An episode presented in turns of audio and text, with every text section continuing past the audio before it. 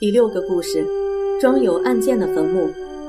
秦始皇活的时候惊天动地，死后的坟墓同样惊世骇俗，不同凡响。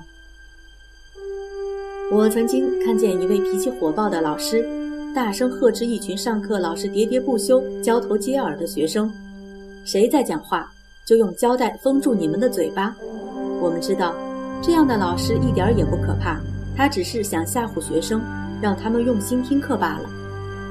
秦始皇做了许多前人所不敢做的事，当然有人会批评他的。如果你生在那个时代，说不定也会这样做的。可是他的丞相李斯却告诉他，对于那些乱说话的人，如果不禁止，就会降低皇上的威信。秦始皇立刻做了一个可怕的决定，他没有用胶带把批评者的嘴巴封起来，而是下令把那些人给活埋了。他还下令。除了有关医药、种植、卜卦和法令的书籍以外，其余的书籍统统烧掉，免得人们看得多了书还会议论纷纷。自那时候起，每个人都噤若寒蝉了。如果有谁再敢高谈阔论，他的朋友一定会警告说：“嘘，你难道不怕被活埋吗？”从前春秋战国时代，许多聪明人提出不同的精彩的主张。彼此辩论的面红耳赤的情形就不再出现了。秦始皇不但统一了中国，统一了文字，统一了度量衡，并且还统一了人们嘴巴说的、脑袋里想的。他想做的事几乎都能达成，唯一的缺憾就是人都会死，就连秦始皇也避免不了。要是能够像神仙那样永远不死，该有多好！于是有一位名叫徐福的人告诉秦始皇说。远在东方的海上有蓬莱、方丈、瀛洲三座仙山岛，上面住着神仙。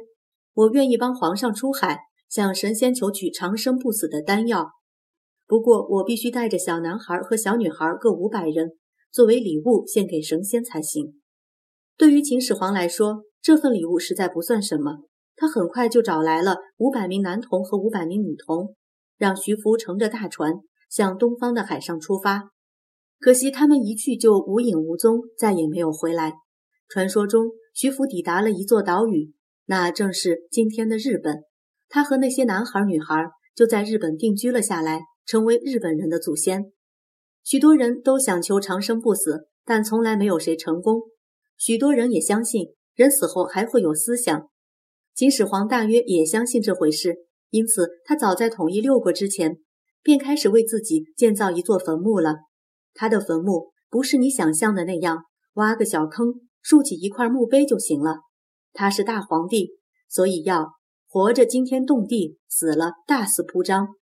这座坟墓建在骊山，它的外表像一座林木茂盛的山丘，面积足有两平方公里大。墓里面有城墙，有水银做的河川与江海，有机关暗器，可以防止别人的盗墓，有大批的珍珠。装饰成日月星辰，有当时还活着的姬妾美女，以及陶土做的假人、假鸟、战车。中国人很早以前就有用活人陪葬的习惯，后来觉得太残忍，就做成假人陪葬死者，称作俑。秦始皇陵墓里的俑是用陶土做的，它们约有一百八十厘米高。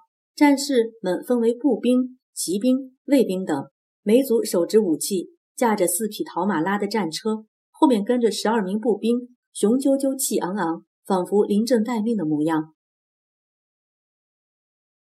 在数以千计的兵马俑身上，我们可以发现，他们的表情、发型、服饰、姿态都不尽相同，甚至还分辨得出谁是北方人，谁是南方人。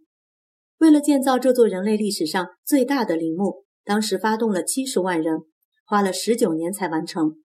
两千多年后，人们无意中发现了这座陵墓，它的规模让全世界的人都大吃一惊。如今，它的名气已经不亚于万里长城了。再厉害、再凶狠，或是再伟大的人，都是会死的。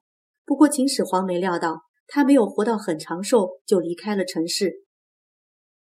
有一年，他带着丞相李斯、宦官赵高以及他的小儿子胡亥到南方去巡视。回城走到沙丘这个地方，病得很严重。他知道恐怕不行了，就叫人写信给他的长子扶苏，准备继承皇位，并且办理自己的丧事。信刚写好，还没派人送出去，他就死了。赵高、李斯和胡亥秘密地商量了一个阴谋，他们决定暂不发布始皇帝的死讯，并且另外写了两封假冒始皇帝之名的诏书，一封是下令胡亥继承皇位，一封是下令扶苏自杀。于是扶苏就被迫自杀了。载着皇帝遗体的车队一路向咸阳走，炎热的天气让尸体发出腐败的臭味。为了假装皇帝没死，赵高竟派人买了一堆咸鱼放在车上。车队发出咸鱼的臭味，就把尸臭掩盖住了。我们猜想，秦始皇如果真有灵魂，一定觉得和那些臭咸鱼为伍，实在窝囊极了。胡亥回到咸阳，成了二世皇帝。可是他既没有聪明才智，又好吃懒做，而那位赵高更是糟糕透顶。他怕丞相李斯。会妨碍他的专权跋扈，就阴谋陷害李斯。他的诡计是这样的：一面怂恿年轻的二世皇帝尽情享乐，并说尽李斯的坏话；一面又私下要李斯去劝皇帝不可以吃喝玩乐。当李斯的劝言惹恼了皇帝时，赵高就建议皇帝把他杀掉。赵高的诡计最后得逞了，李斯被处死。他临终前非常后悔自己当年为何不做个平凡的人。赵高为了建立自己的威信，要别人都信他，就安排别人在皇宫的朝会上把一只鹿献给皇帝。不过他说这是一匹马，皇帝奇怪地问：“这明明是鹿，怎么会是马？”赵高说：“不信的话，可以问问大家。”于是官员中有人说是鹿，有人却偏说是马。不久之后，那些说是鹿的官员全部遭到迫害，从此再也没有人敢反对赵高了。从前，商鞅建立权威的办法是立木为信；现在，赵高建立权威的办法是指鹿为马。你想，结果会不会一样呢？赵高后来把二世皇帝也逼死了，不过三世皇帝却把赵高给杀了。说来听听，你认为秦始皇的大坟墓有什么用处？如果真有长生不死的仙丹，你愿意吃吗？